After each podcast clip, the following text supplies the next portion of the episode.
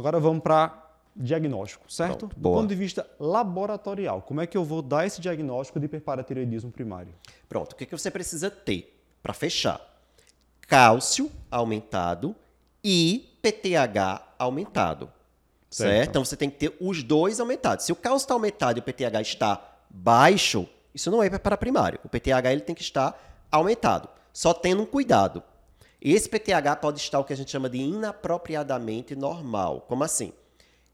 Ele, se você for olhar, ele está dentro dos valores de referência normais, mas ele está geralmente próximo do limite superior da normalidade. Exemplo, é 65 limite superior. Isso. Está ali 55, 60. Isso. certo? Com cálcio, por exemplo, de 12.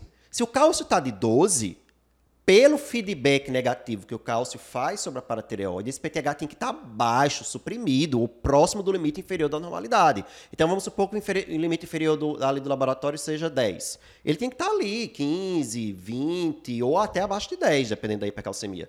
Se ele está normal, mas é um normal alto, 50 e pouco, próximo ao limite superior da normalidade, é hiperpara primário.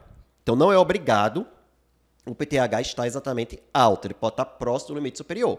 Então, se eu certo? tenho essa combinação, PTH alto com cálcio alto, eu penso em hiperpara primário. Isso. E aí você, claro, tudo em endócrino tem que confirmar. Dosou hormônio, é, hormônio é cheio de, de, de, de, de- de problema para. Só, só quer uma desculpa para vir errado ali no laboratório. Então, cálcio alto, PTH alto, repete. O que é que a diretriz agora coloca bem direitinho assim o tempo para você repetir?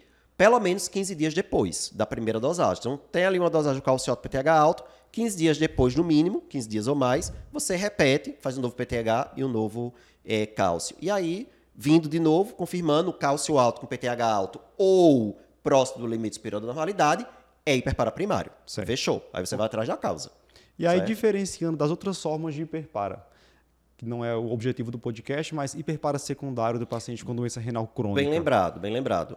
É, eu vejo muita confusão com isso, né? Porque PTH alto com cálcio alto pode ser um hiperpara que chamam de terciário também, né? Que é aquele paciente renal crônico, já de longo tempo, em que as paratireoides começam a, começam a ganhar autonomia, a chegar ao ponto de que as quatro paratireoides não são tão autônomas mesmo. Elas vão produzir muito PTH e isso vai levar a uma hipercalcemia. Que geralmente já é um paciente que está em terapia dialítica, né? Isso. Aí como é que você vai suspeitar que é um hiperpara terciário? É o paciente tem diálise, minha gente. né? O paciente só foi desenvolver a hipercalcemia em diálise. Isso não é um hiperpara primário. Isso é um hiperpara que até a gente fala terciário, mas algum- alguns nefrologistas nem gostam mais de utilizar esse, esse termo de terciário. Mas enfim, a lógica seria essa. Né? Aquela paratireoide que já foi tão estimulada ali pela doença renal crônica que ganha autonomia. O hiperparasecundário do renal crônico é quando você tem o PTH alto por uma série de, de modificações fisiopatológicas que ocorrem ali no, no- no paciente com disfunção renal, mas o cálcio não está alto. Pelo contrário, ele pode até estar baixo ou no limite inferior da normalidade. Boa. Sendo, inclusive, o fato do cálcio estar um pouquinho mais baixo, um dos estímulos para o PTH aumentar. Então, a lógica seria o quê? O paciente com hiperpara secundário, ele teria PTH alto, com cálcio próximo do limite inferior da normalidade, já com disfunção renal. Mas não é uma disfunção renal tão grave a ponto de já estar dialítico, Sim. tudo, né? Que é para você conseguir di- diferenciar. É, às vezes pode chegar um paciente para você com um clearance de creatinina, por exemplo, ali, vamos supor, em torno de 35. Certo? Certo. O PTH está alto. E aí?